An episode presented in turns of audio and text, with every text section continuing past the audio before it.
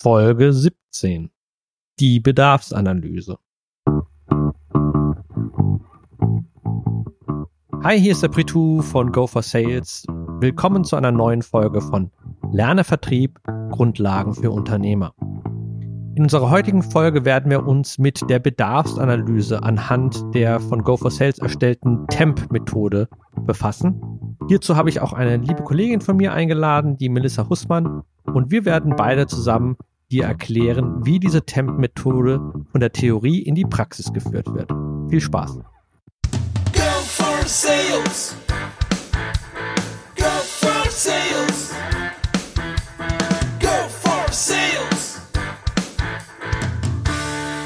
Hi, freue mich, dass du wieder eingeschaltet hast. Heute geht es wieder um die Temp-Methode, also Temp, Target, Explore, Motivate und Perform was wir beim letzten Mal angefangen haben. Und ich möchte gerne heute das so ein bisschen mehr mit Beispielen und ein bisschen praktischer erklären. Und dazu habe ich ähm, meine Kollegin Melissa Hussmann eingeladen. Hi Melissa. Hi Prito. Melissa, ähm, hast du ja wahrscheinlich schon mal in einer anderen Podcast-Folge gehört. Normalerweise ist die allerdings immer in irgendeiner Podcast-Folge dabei, nur man hört sie leider nicht, weil sie schneidet und bearbeitet die Podcasts, äh, moderiert sie halt im Vorfeld, dass sie mir Themen vorgibt, was ich sagen soll. Also daher nochmal vielen, vielen Dank für all die Mühe, die du in der letzten Zeit da auf dich genommen hast. Ich weiß, es ist nicht immer ganz einfach. Ja. bitte, bitte. Ähm, Melissa, ähm, du bist jetzt momentan Content Managerin, das heißt, du bist für unseren gesamten Content zuständig. Du hast aber auch mal im Sales gearbeitet.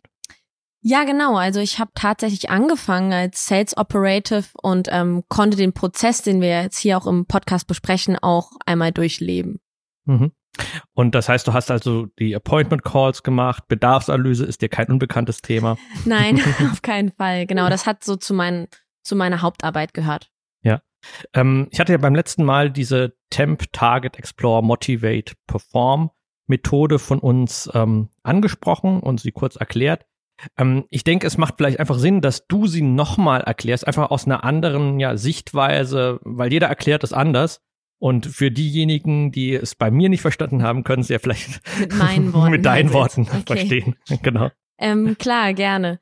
Also unter Temp verstehe ich so viel. T bedeutet ja Target. Ähm, damit, also mit dieser Frageform versuchen wir herauszufinden, ob wir denn bei der Recherche alles richtig gemacht haben. Also ob unsere Annahme, dass dieser Ansprechpartner der richtige ist, auch wirklich der richtige ist. Weil das wissen wir bis zu dem Zeitpunkt noch gar nicht.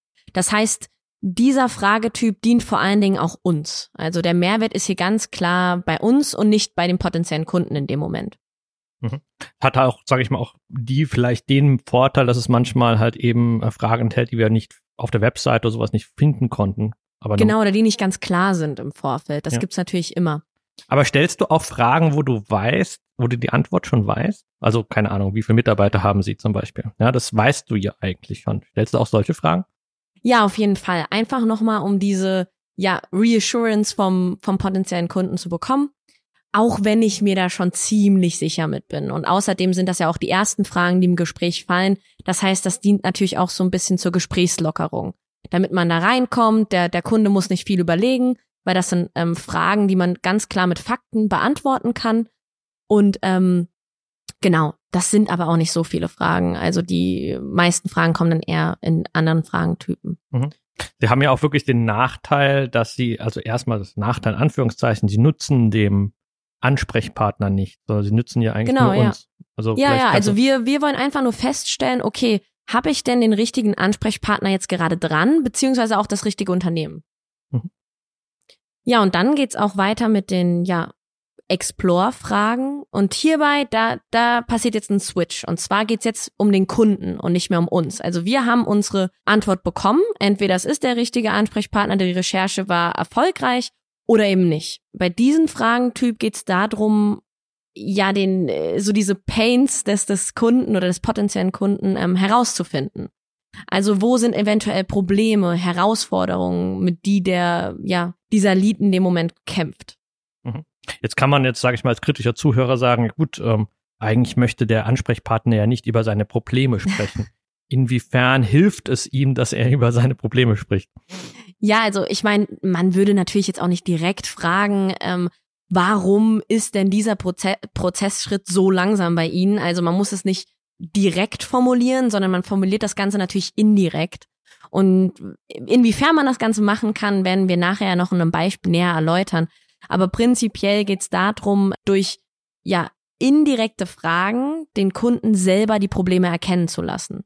Also da sind wir wieder bei dem Explicit Need und nicht Implied Need, was so viel bedeutet wie wir sagen dem Kunden nicht, hey, du hast da ein Problem, sondern der Kunde merkt selber, oh, ähm, ja, da hapert's vielleicht gerade bei uns. Und bei Motivate geht's darum, dass der Kunde auch selber Lösungen für diese Probleme entwickelt, beziehungsweise Beispiele gibt, wie man das Ganze denn lösen kann. Und im Best-Case-Szenario können wir natürlich diese Lös Lösungen liefern. Muss nicht sein. Also es kann natürlich sein, dass wir Probleme mit dem Kunden zusammen erkennen, er Lösungen formuliert, aber wir die ganzen Lösungen nicht liefern können. Kann natürlich passieren.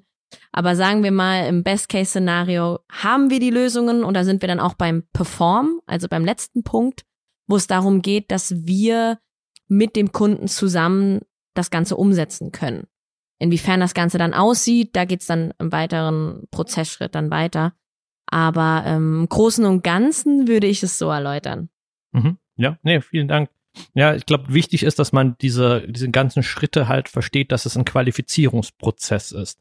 Also man, ja. man auf macht. Auf beiden Seiten. Ja, genau, ja. genau, genau das, ja, auf beiden Seiten. Also ich will wissen, könnte das ein, ein, Kunde für mich werden? Ist das ein potenzieller Kunde jetzt in diesem Moment? Und der äh, potenzielle Kunde muss wissen, passt das überhaupt? Bieten die überhaupt die Lösung an, die ich brauche?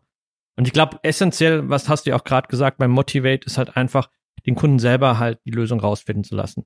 Anstatt dass, wir, wir kennen es ja selbst, also jeder, jeder Vertriebler, jeder Verkäufer hat, glaube ich, den gleichen Fehler mal gemacht. Also da gibt es niemanden, der diesen Fehler nicht getan hat. Dass in dem Moment, wo man denkt, ah, okay, da könnte ich dem Kunden helfen, dass man dann direkt mit der Lösung halt hervorkommt. Ja, ah, ich habe das und das, okay, und der, wir, wir lösen das für dich. Wir haben es hier, hier. Deswegen rufe ich dich an. Guck mal hier und meine Präsentation habe ich schon vorbereitet. Da wird das genau beschrieben, wie du es dir lösen kannst. Ähm, vielleicht kannst du da noch mal ganz kurz drauf äh, eingehen. Was ist, warum geht das nicht? Warum darf man nicht direkt mit der Lösung rauskommen? Ähm, stattdessen halt den Kunden selber die Lösung finden zu lassen. Naja, das ist ja das Gleiche, wie du auch im letzten Podcast ähm, angesprochen hast, und zwar das Präsentieren oder Demonstrieren, beziehungsweise Sagen und Fragen. Das ist das gleiche Prinzip. Also es ist was anderes, wie wenn ich die Lösung auf den Kunden drücke und sage, hey, so und so und so musst du das machen. Dann fühlt der Kunde sich ja unter Druck gesetzt, eingeengt, beziehungsweise ähm, ähm, ja, ist da keine intrinsische Motivation momentan. Also wenn, wenn da Probleme kommen und wir sagen, ja, so und so und so machen wir das, ist das was anderes, wie wenn es vom Kunden selbst kommt. Er selber hat, hat was entwickelt und ja, da sind wir wieder bei diesem Explicit Need. Das ist was anderes, wenn es von einem selber kommt, du selber etwas entwickelst oder jemand dir es einfach, ja, aufredet oder draufdrückt. Auch im späteren Prozess sehr von Vorteil, wenn die Person selbst diesen Prozess ins Rollen gebracht hat und die Ideen von der Person selber kommt. Weil dann, genau, dann ist die, die Motivation eine ganz andere, weil dann will die Person selber im Unternehmen das voranbringen. Also das werden wir auch nachher in den weiteren Prozessschritten im Vertrieb natürlich kennenlernen. Gerade wenn es in die Angebotsphasen gehen, kann das sehr von Vorteil sein. Mhm, ja, ja. Ja, es ist, ähm, ich, vielleicht kann ich da eine kleine Anekdote halt auch dazu erzählen, wo mir dieses Prinzip zum ersten Mal so geläufig war. Und das ist schon lange her. Ich war früher mal so in so ähm, Pfadfindern, war ich mal so Teamleiter. ja, das war, es war, es waren Öko-Pfadfinder, muss man ja. dazu sagen. Es waren die und ähm, die waren sehr so naturverbunden. Wir hatten eine Kajak-Freizeit mit, mit 14- und 15-Jährigen. Also schwieriges Alter, ja. ja, und davon 20 Stück irgendwo in Frankreich Jetzt alleine. Weiß ich, worauf du hinaus willst. ja, Habe ich schon mal erzählt, ja. ja. ja. Ähm, und es war halt so, dass ähm, wir im ersten Tag, wir waren drei ähm, Leiter gewesen. Wir haben am ersten Tag, als wir angekommen sind, die Zelte erstmal aufgebaut, ähm, geguckt, dass jeder halt irgendwie glücklich ist, jeder verpflegt ist, etc. und haben dann auch gekocht. Ja, total gestresst wie wir waren, haben wir gekocht und haben natürlich irgendwie irgendeinen Fehler gemacht, vielleicht ein bisschen versalzen oder sonst irgendwas getan. Ähm, obwohl, mir hat's geschmeckt persönlich, aber keinem anderen. also beziehungsweise uns hat's geschmeckt. Also denjenigen, die es halt gekocht hatten, hat's geschmeckt, aber den ähm, Jugendlichen überhaupt nicht. Und es gab da schon so eine Kippstimmung, wo wir gedacht haben, oh, oh, oh, oh, wie sollen wir die nächsten Tage da überhaupt überleben, wenn jetzt schon so gemeutert wird. Und die Lösung war einfach. Wir haben sie kochen gelassen. ab dem zweiten Tag mussten, mussten abwechselnd halt immer die verschiedenen äh, Jugendlichen kochen. Und dann wurde nie wieder gemeckert. Weil auch wenn es dann noch schlimmer geschmeckt hat, ähm, hat niemand mehr gemeckert, weil man hat es ja selbst getan. Und weil man es selbst getan hat, hat man sich dieser ganzen Sache, man sagt ja im Englischen committed, man hat ja eine gewisse Verbindlichkeit zu sich selbst geschaffen. Und dadurch nimmt man Dinge einfach anders wahr. Und das Gleiche funktioniert in der Temp-Methode genauso. Man, es, ist, es ist die eigene Lösung, die man entwickelt hat. Es ist nicht eine fremde Lösung, die ich annehme, sondern es ist die Lösung, die ich selber entwickelt habe oder auf die Idee, die ich selber kam. Das heißt, ich binde mich schon in diesem Moment auf einen möglichen Lösungsvorschlag, den jemand mir irgendwann später unterbreiten wird. Ja, und dann ist halt, wie gesagt, nochmal die Frage beim Perform, schaffe ich das auch in Handlung umzusetzen? Genau, und wichtig bei dem Perform ist vor allen Dingen auch ein Nein zu akzeptieren. Also wie gesagt, wir sind hier in einem Qualifizierungsprozess für beide Seiten. Und wenn am Ende herauskommt, dass wir diese Lösung nicht bieten können oder man einfach nicht zusammenkommt, das kann ja verschiedene ähm, ja, Gründe haben, dann ist es auch in Ordnung. Weil dadurch kann man das Ganze dann auch abhaken, beziehungsweise den Lied dann nochmal wann anders kontaktieren, je nachdem, was die Begründung war, dass es jetzt momentan nicht miteinander funktioniert.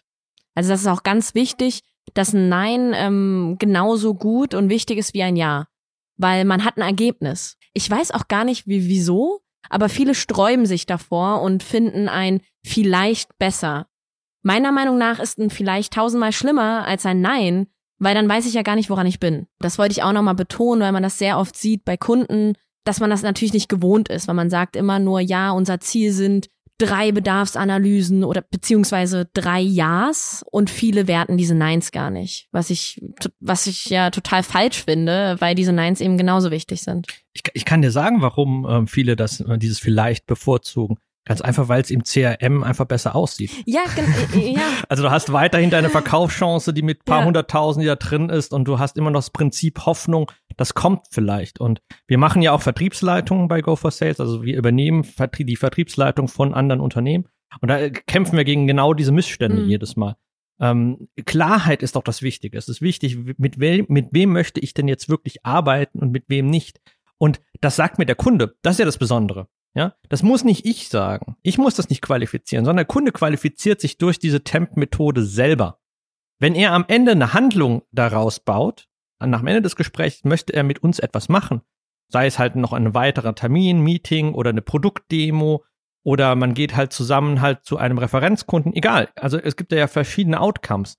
Aber wenn eine Handlung danach folgt, dann hat der Kunde gesagt, ich möchte mit dir arbeiten. Und ähm, das, das ist dann im Grunde das klare Zeichen, diese, dieser, dieser Lead, ja, dieser Interessent gehört jetzt in unser CRM als Verkaufschance angelegt und nicht vorher. Gibt ja auch ganz viele, die legen schon vorher Verkaufschancen an. Also gerade, ich habe mal kurz mal telefoniert und dann wird dann gleich schon projiziert, okay, der macht, mit dem mache ich so und so viel hunderttausend Euro.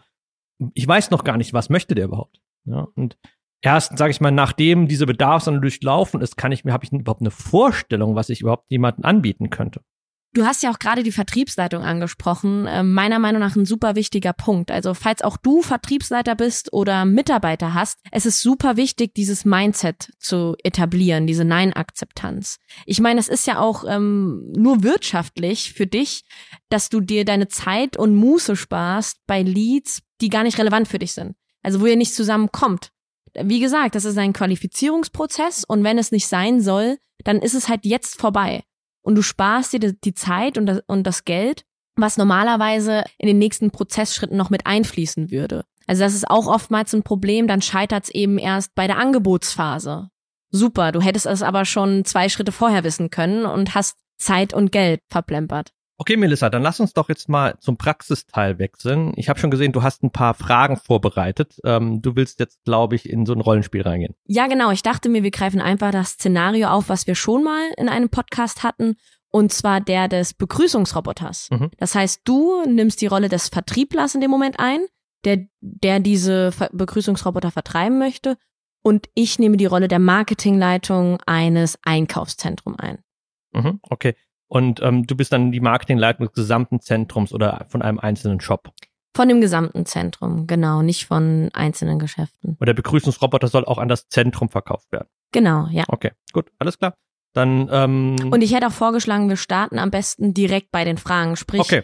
du hast schon die Commitment-Fragen gestellt. Es ist klar, dass wir in den Fragemodus mhm. gehen. Also das musst du dir vorstellen, überspringen wir jetzt einfach, es geht direkt los. Okay, dann geht's jetzt in die Target-Fragen. Erste Frage, ich bin jetzt in der, in der Rolle drin. Melissa, ähm, wie viele Shops haben Sie denn momentan in Ihrer Shopping Mall? Wir haben momentan 32 Shops. Mhm. Und wie viele Mitarbeiter sind da beschäftigt insgesamt? Momentan 310 circa. Mhm. Das Und, variiert natürlich. Okay. Und ähm, wie viele Besucher kommen jeden Tag in Ihre Shopping Mall? Das ist saisonal natürlich abhängig. Ähm, momentan haben wir täglich 5000 Besucher. Es kann aber bis zu ähm, ja acht oder 10.000 Besucher werden. Mhm. Ja, also vor allem dann am Wochenende wahrscheinlich. Genau, ja. Mhm. ja. Okay.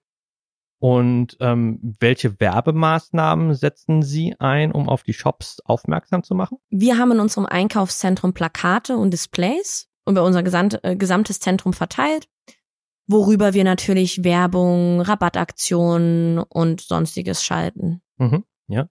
Und die einzelnen Shops, haben die auch einzelne Werbemaßnahmen, die sie durchführen, unabhängig vom, von, von der Shopping Mall? Ja, genau. Also die Geschäfte selbst haben die Option, für sich selber zu werben und den Inhalt selbst auszusuchen. Natürlich muss der bestimmten Richtlinien auch entsprechen. Nichtsdestotrotz haben wir also zum einen individuelle Werbung der Geschäfte, als auch dann ja diese, diese globale Werbung von dem gesamten Einkaufszentrum. Und welche Werbemaßnahmen außerhalb von Displays nehmen Sie global auch für die Shops vor? Also neben den Plakaten und Displays, mhm. die wir natürlich auch immer im, im Einkaufszentrum haben, die wir auch täglich aktualisieren, haben wir natürlich auch noch Events, wo wir ähm, für unser Einkaufszentrum bestimmte Rabattaktionen werben. Mhm. Okay. Ähm, wie finanzieren Sie denn, sage ich mal, diese globale Werbung? Müssen sich die ähm, einzelnen Shopbetreiber an diesen Werbemaßnahmen beteiligen und auch ähm, ja finanziell ähm, partizipieren? Ähm, ja, genau. Also es, diese Werbemaßnahmen finanzieren sich auf jeden Fall zu einem großen Teil über die Geschäfte, die wir im Zentrum haben. Okay, kommen wir mal auf das Thema Begrüßung. Wie ähm, werden denn Ihre Besucher, die ins Einkaufszentrum eintreten, begrüßt? Wie gesagt, durch diese ja, Plakate und Displays, die wir momentan haben. Sprich, das können Begrüßungsslogans sein oder, was wir jetzt gerade ähm, dabei sind anzugehen, ähm, Begrüßungsvideos, die wir über die Displays abspielen möchten. Genau. Ja. Wie findet ein Besucher, der gerade eintritt und ihre, ein, ihr Einkaufszentrum noch nicht kennt, sich zurecht innerhalb des Einkaufszentrums? Die Kunden haben, seitdem wir diese Displays installiert haben, die Möglichkeit, unseren Lageplan abzurufen und ja, das Geschäft, wo sie hin möchten, zu finden, via ähm, ja, Touch-Display. Ah, okay. Also, dass ich navigiere quasi selbst, wenn ich eintrete, wohin ich möchte. Ja, ja genau, ja. Arbeiten Sie da mit einem Partner zusammen, damit das auch wirklich auf allen Displays ähm, harmonisiert und ähm, ja gleichwertig auch abläuft? Ja, genau. Also wir haben natürlich zum einen inhaltlich arbeiten wir mit einer Werbeagentur zusammen und das ganze Technische natürlich dann auch mit einer IT-Agentur, die uns da unterstützt. Mhm, okay. Verstehe. Okay, dann gehe ich jetzt mal aus der Rolle wieder raus. Ähm, jetzt habe ich diese Target-Fragen gesammelt. Vielleicht, Melissa, nochmal, kannst du vielleicht zusammenfassen, was war das eigentlich der Sinn dahinter? Warum habe ich diese Fragen gestellt? Ähm, ja, also du hast erstmal versucht, ein Gespräch aufzubauen. Das hatten wir auch eben, als wir diese Temp-Methode erklärt haben, kurz angeschnitten. Also man kommt locker leicht ins Gespräch, da es reine Fragen waren, die ich mit Fakten beantworten konnte. Also in meiner Rolle als Marketingleitung hast du diese Zahlen parat, beziehungsweise die Antwort. Man musste nicht groß nachdenken. Ich musste jetzt ein bisschen nachdenken, weil es ja auch ähm, spontan ist. Aber ähm, normalerweise sind das sehr einfache Fragen. Ja. Und mhm. kam mir auch so vor. Also mhm. es war jetzt nichts Komplexes. Nichtsdestotrotz, ich weiß halt dadurch, dass du die Fragen, weil du sie so schnell beantworten konntest, dass ich an der richtigen Adresse bin. Ja, das ist ja auch wirklich ja. Das, das wichtig bei der Target-Frage. Bin ich beim richtigen Ansprechpartner? Ja. Kann der Ansprechpartner mir diese Fragen beantworten? Deswegen manche Sachen, wie viele Shops da sind, das könnte ich mir wahrscheinlich recherchieren. Nichtsdestotrotz durch diese Frage kann ich sozusagen für mich qualifizieren, okay, hat derjenige Ahnung? Ja, ist demjenigen das parat, äh, hat er das parat oder hat diejenige das parat, was auf der Webseite vielleicht zum Beispiel steht? Mhm. ähm, kann sie diese Information abrufen. Und dadurch weiß es jetzt schon mal, okay, ich bin jetzt bei dir bei der richtigen Adresse und du weißt auch Insights, die vielleicht sonst keiner weiß. Ja. So, okay. Das heißt, für mich ähm, ist jetzt erstmal das Szenario klar. Ich weiß ungefähr, wie, ähm, wie dieses Unternehmen tickt. Dann kommen jetzt dann die Explore-Fragen und die Explore-Fragen haben halt den Hintergrund, dass der Ansprechpartner so seine eigenen Probleme und seine eigene Situation selbst erforschen kann. Warum handelt man so und nicht anders. Dass einfach da ein, ja, ein, ein Problembewusstsein geschaffen wird. Deswegen fangen wir jetzt einfach mal mit den Explore-Fragen an. Gehe jetzt nochmal in die, in die Rolle rein. Okay, Melissa, habe ich verstanden. Vielen Dank für, für die Antworten. Warum genau haben Sie allerdings diese Digital Signage-Lösung, also die Display-Lösung, mhm. und begrüßen nicht zum Beispiel persönlich durch eine ja, Person, die am, am Eingang steht und dementsprechend halt einen ja, persönlichen Gruß halt widmet?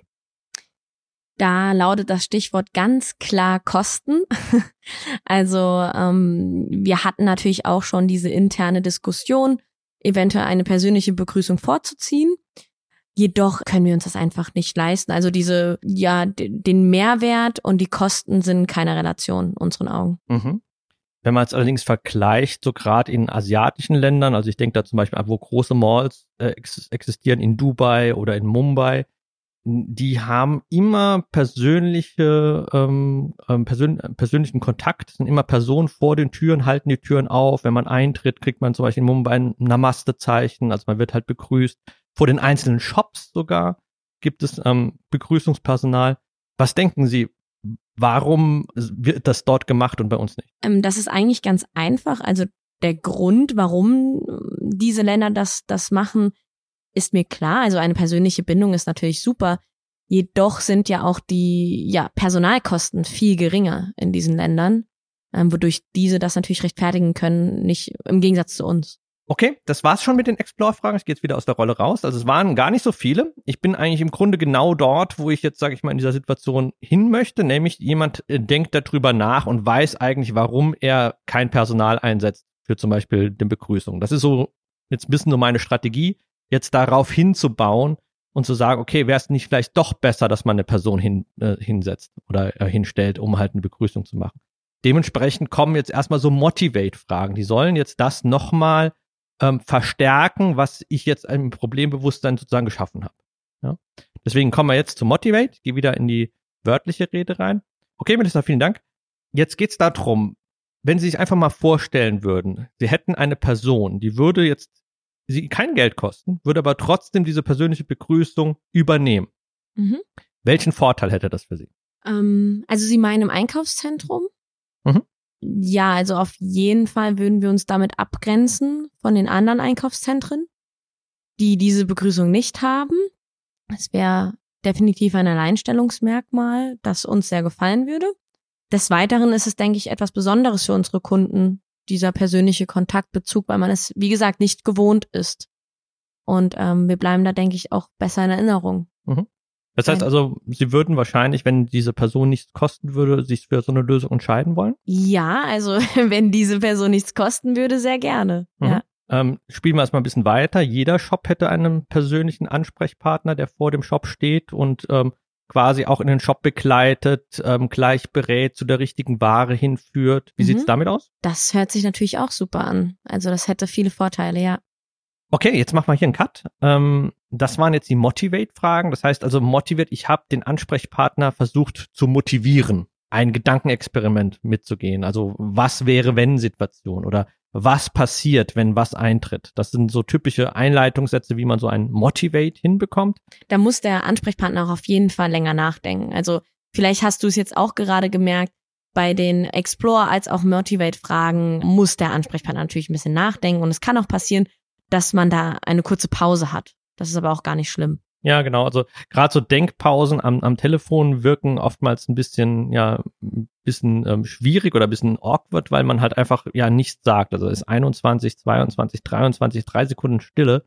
Ähm, das kommt einem unangenehm vor. Aber das muss man durchhalten. Wenn es still ist, bedeutet das, der Ansprechpartner denkt. Und genau da möchten wir ja den Ansprechpartner hinbekommen, dass er über seine Probleme, über seine Situation und auch über Lösungsmöglichkeiten durchdenkt. So, jetzt haben wir im Grunde ähm, einen Spannungsaufbau. Wir haben halt gesagt, okay, ähm, was wäre, wenn, ja, äh, dem Ansprechpartner oder Ansprechpartnerin ist jetzt natürlich klar, äh, das ist keine reale Situation. Den Trick, den ich jetzt hier mache, ist, bevor ich zu den Perform-Fragen gehe, ich mache einfach jetzt einen Cut und will jetzt erstmal den Ansprechpartner kommen lassen, weil was ich nämlich nicht möchte, ich möchte nicht über meine Lösung präsentieren und sage dann halt etwas wie jetzt zum Beispiel in dieser, in dieser Situation, ja, Melissa, vielen Dank. Äh, ich bin mit meinen Fragen fertig. Welche Fragen haben Sie an mich?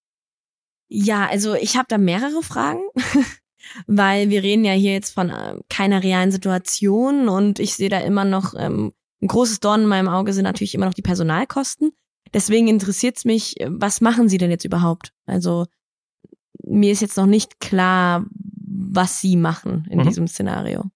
Ja, erkläre ich Ihnen gerne. Also wir kommen im Grunde von der, von dem Szenario, dass wir sagen halt eben ja, eigentlich die persönliche Begrüßung ist die beste Begrüßung, die man machen kann. Also ähm, natürlich kann man digital über Digital Signage, über Schilder, über Plakate natürlich eine Begrüßung vorwegnehmen. Äh, es ist aber einfach was anderes, wie wenn man persönlich begrüßt wird. Und sie haben eigentlich das Argument geliefert, das eigentlich uns zur Problemstellung wurde, nämlich Personalkosten. Während in Asien die Personalkosten für solche Tätigkeiten sehr gering sind und sich die Shopping Malls das leisten können, können wir es hier im Westen eben nicht. Dementsprechend haben wir einen Roboter entwickelt, der diese Aufgabe übernimmt. Der hat ein Gesicht, der hat eine Hand, der hat Gesten, der hat Mimik und kann den Besucher direkt am Eingang in Empfang nehmen. Ach so, das das bedeutet, wir haben die ganze Zeit nicht über Menschen gesprochen, sondern über ihre Begrüßungsroboter. Ja, genau. Also ich wollte einfach herausfinden, ob das für Sie interessant ist, mhm. wenn eine persönliche Begrüßung stattfindet. Ja. Und ja. Ähm, tatsächlich funktioniert der äh, Roboter so, dass er nicht nur begrüßt, sondern er kann auch navigieren. Also was Sie auch gesagt haben über das Touchpad. Ähm, man, der Roboter kann sogar in die verschiedenen Shops hinleiten als Navigationsgerät. Also man kommt rein, er navigiert zu dem Drogeriemarkt, zum Elektrofachmarkt und kann dort von einem anderen Roboter, den wir dort einsetzen, also für die einzelnen Shops, abgelöst werden. Ach so, also das Szenario, was Sie eben aufgeführt haben, da ging es um Roboter. Okay. Ja, ja, genau. Ähm, ja, das hört sich also super interessant an, muss ich gestehen. Jedoch stellt sich natürlich immer noch die Frage für mich, ja, über welche Kosten sprechen wir denn hier? Gute Frage, Melissa. Die Antwort darauf ist, dass für Sie als Mallbetreiber ist der Roboter kostenlos. Wie wir es in anderen Shops nämlich auch schon etabliert haben, wird er komplett finanziert über die verschiedenen Shopbetreiber. Das heißt, jeder der Shopbetreiber bezahlt einen kleinen Ovolus, der sich dann gut summiert und dann halt letztlich die kompletten äh, Kosten von Anschaffung und ähm, Laufzeitkosten des Roboters trägt. Okay, machen wir hier einen Cut. Ähm, also diese, diese ähm, haben Sie Fragen an mich oder besser gesagt, noch besser formuliert, welche Fragen, damit es keine geschlossene Frage ist, welche Fragen haben Sie an mich, führt dazu, dass ich jetzt erstmal diesen Spannungsaufbau, den ich gestartet hm. habe, komplett wieder zurückbekomme. Dieser Spannung muss sich entladen. Natürlich hat derjenige oder diejenige in dem Moment Fragen, weil sie, sie das einfach nicht vorstellen kann. Die Standardfrage ist meistens, was machen Sie denn eigentlich? Also genau. das hört man so gut wie immer. Ja, Sie haben mich jetzt genug verwirrt, jetzt ja. äh, möchte ich antworten quasi. Und genau. das ist eine wunderbare Situation, weil? Weil wir dann in dem Moment, also wenn wir dieses Go haben vom Ansprechpartner, dann auch wirklich über uns sprechen können. Also in dem Fall habe ich ja ähm, nachgefragt, hey, ähm, was macht ihr denn jetzt eigentlich? Und dann hast du auch das Recht, über dich zu sprechen. Ja, also es ist ähnlich, erinnere dich, das ist ganz ähnlich wie mit den Commitment-Fragen am Anfang. Wir geben sozusagen, der äh, Ansprechpartner gibt uns eine Erlaubnis. Und auch hier gibt uns wieder der Ansprechpartner eine Erlaubnis, über uns zu reden. Und weil er uns diese Erlaubnis gibt, wird er auch da interessiert zuhören, weil es ist ja genau die Frage, die derjenige hat. Die Spannung, ja. die derjenige halt gelöst haben möchte. Hm. Deswegen ist er da eigentlich ganz ohr. Und genau diese Situation wollen wir haben. Okay, dann ist die abschließende Frage dann wie folgt. Ähm, Melissa, äh, ich hatte Ihnen ja gesagt am Anfang des Gesprächs, es ist ähm, zu prüfen, ob eine Zusammenarbeit möglich ist. Jetzt haben Sie erfahren, was wir machen. Ich habe erfahren, was Sie machen. Ähm, deswegen die Frage an Sie, würde es Sinn machen, dass wir uns mal gemeinsam zusammensetzen? Bei meinem Team würde halt die Geschäftsführung noch hinzukommen, in Ihrem Team vielleicht noch die Marketingassistenz und die Marketing, äh, das, nochmal. Ähm, okay, dann kommen wir zur abschließenden Frage dann, die dann wie folgt lautet. Melissa, ich hatte Ihnen ja im Vorfeld unseres Gesprächs gesagt, dass es ähm, ja geprüft werden soll oder Ziel dieses Gesprächs ist, dass wir prüfen, ob eine Zusammenarbeit möglich ist. Nun kennen Sie das, was wir tun. Ähm, ich habe Sie kennengelernt. Deswegen die Frage an Sie. Macht es Sinn für Sie, wenn wir uns zu einem nächsten Termin in einer Shopping Mall treffen, wo unsere Roboter im Einsatz sind? Ich bringe noch die Geschäftsführung mit. Sie bringen noch Ihre äh, Teammitglieder mit, Ihre Kollegen und dann schauen wir uns das gemeinsam mal an und gucken, ob so etwas für Sie realisierbar ist. Ja, sehr gerne. Okay, dann lassen Sie uns doch einen Termin festhalten. Wie sieht's am 23.10. aus? Ähm, es ist jetzt etwas schwierig für mich, für meine Kollegen mitzuentscheiden, da ich leider keinen Einblick in deren Kalender habe gerade. Deswegen würde ich eigentlich sagen, melde ich mich am besten morgen bei Ihnen, wenn ich das mit meinen Teamkollegen besprochen habe. Passen auf, wir machen es folgendermaßen. Ähm, schicken Sie mir einfach Ihre Teamkollegen und wir koordinieren die ganzen Termine, sodass wir gemeinsam einen Termin finden. Okay, können wir so machen. Gut, wunderbar. Dann äh, bekommen Sie eine E-Mail von mir und wie gesagt, ähm, geben Sie mir kurz Antwort und dann ähm, ja, freue ich mich, Sie kennenzulernen. Ich mich auch. Vielen Dank. okay. Ja, also hier, man merkt, man muss ja Butter bei die Fische bringen und äh, das Ich Ganze wollte gerade sagen, genau, ja. Ja, du hast es vielleicht auch gemerkt. Ich habe ja einen Einwand gebracht, um es Prito ein bisschen schwerer zu ja, machen. genau. Um auch dieses. Beispiel, ja genau, ähm, realitätsnah zu führen, denn das ist oftmals ein Einwand, der kommt. Genau Ja, in diesem, ähm, ja, zu dieser Situation am Ende, wenn es um die Terminkoordination geht. Und gerade bei einer Koordination mit mehreren Leuten, die daran teilhaben sollen, gibt's natürlich oftmals Probleme. Genau. Man hat keinen Kalenderzugriff oder ähm, es ist natürlich auch erstmal mit Aufwand verbunden. Also man denkt direkt, ah, kümmere ich mich dann morgen oder nächste Woche drum. Weswegen, du hast es ja gemerkt, Prito darauf gepocht hat, das dort trotzdem stattfinden zu lassen, im Sinne von, hey, mein Team kümmert sich darum. Du hast keine Mehrarbeit, jetzt diesen Termin intern mit den anderen drei Kollegen zu koordinieren. Ja, genau. Also da geht's wirklich darum, dass, dass man sich einfach da diese Hürde nimmt und Ja. ähm, dem Kunden keine Mühe macht, weil das Koordinieren ist immer lästig. Das mag auch gerade eine Führungsperson mag das gar nicht, so Terminkoordination. Äh, Das nehme ich einfach komplett einfach ab und sage, wir machen das.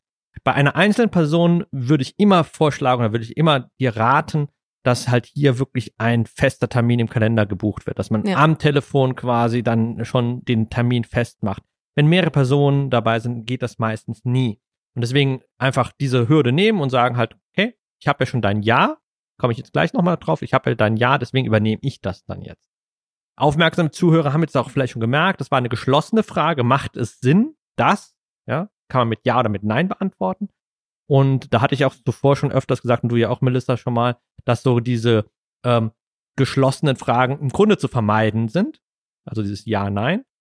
Allerdings in dieser Situation ist es wieder eine Form von Commitment-Frage. Ich möchte wissen, geht's in den nächsten Schritt oder nicht? Und das muss mir der Ansprechpartner sagen. Erst wenn ich die Erlaubnis wieder vom Ansprechpartner habe, darf ich überhaupt weitermachen. Und wenn derjenige sagt Nein, das ist ja auch dann dein Lieblingsthema, die Nein-Akzeptanz, ja, Ja, dann ist es auch in Ordnung. Also wirklich ganz klar. Deswegen diese geschlossene Frage am Ende des Gesprächs muss es für dich als auch für den Ansprechpartner klar sein, hey, wollen wir uns weiter kennenlernen? Sollen wir den nächsten Schritt zusammengehen? Da sind wir auch schon am Ende der Folge. Jetzt haben wir auch mal die Temp-Methode, Target, Explore, Motivate und Perform, also Perform halt der nächste Schritt, den man geht, ähm, mal im Beispiel gesehen. Ähm, war jetzt ein fiktives Beispiel, Ja. das, äh, wo wir uns jetzt beide nicht so richtig auskannten.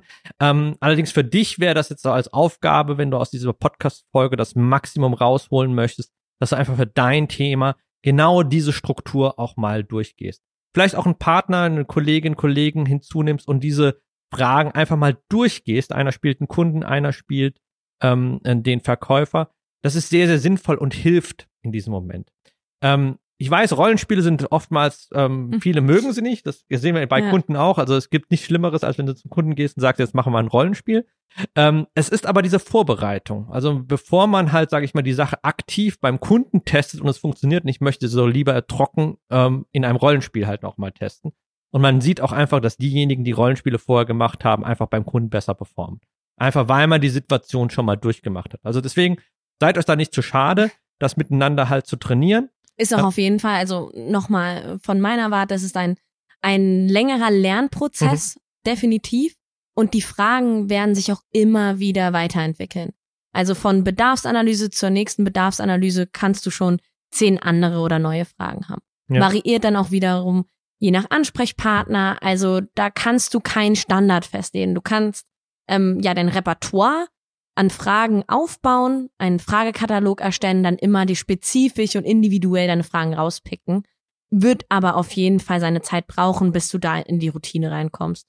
Auch zu wissen, wann stelle ich jetzt genau welche Frage, wie ist das Wording, da braucht man natürlich ein bisschen ja, Ja. Training. Und allein der Modus auch. Ja? Genau, also das ja. ist, das ist, wir sind hier im Change Management drin. Das ist eine Form von Veränderung. Ähm, wie ich ja schon eingangs gesagt hatte in der letzten Folge, wir sind im Grunde hier die Junior Sales Mitarbeiter, die hier zu uns kommen. Die haben 24 Jahre, wenn die 24, 25 Jahre als, als Junior, dann haben die 24, 25 Jahre nur präsentiert. Also und haben nie halt Fragetechniken oder sonst etwas halt in irgendeiner Art und Weise nutzen müssen. Und dementsprechend ist das ein großer Schritt, jetzt von diesem ähm, Sagen ins Fragen auch im Vertrieb umzuswitchen. Ja. Gut, ich hoffe, dir hat die Folge gefallen und ähm, ich danke dir ganz herzlich, Melissa, dass du dabei warst. Bitte, und jetzt bitte, auch hat mal, Spaß gemacht, ja. und auch mal äh, nicht nur hinter den Kulissen, sondern auch mal vor den Kulissen halt eben agierst. Und wir hören uns auf jeden Fall in der nächsten Folge, wo es um das Thema Follow-up geht, also die Deutsch-Wiedervorlage, ein sperriges Wort, und Demonstration. Das ist äh, das Thema für die nächste Folge. Ich freue mich, wenn du wieder einschaltest. Bis dahin, dein Britu und Deine Melissa. Tschüss. ciao.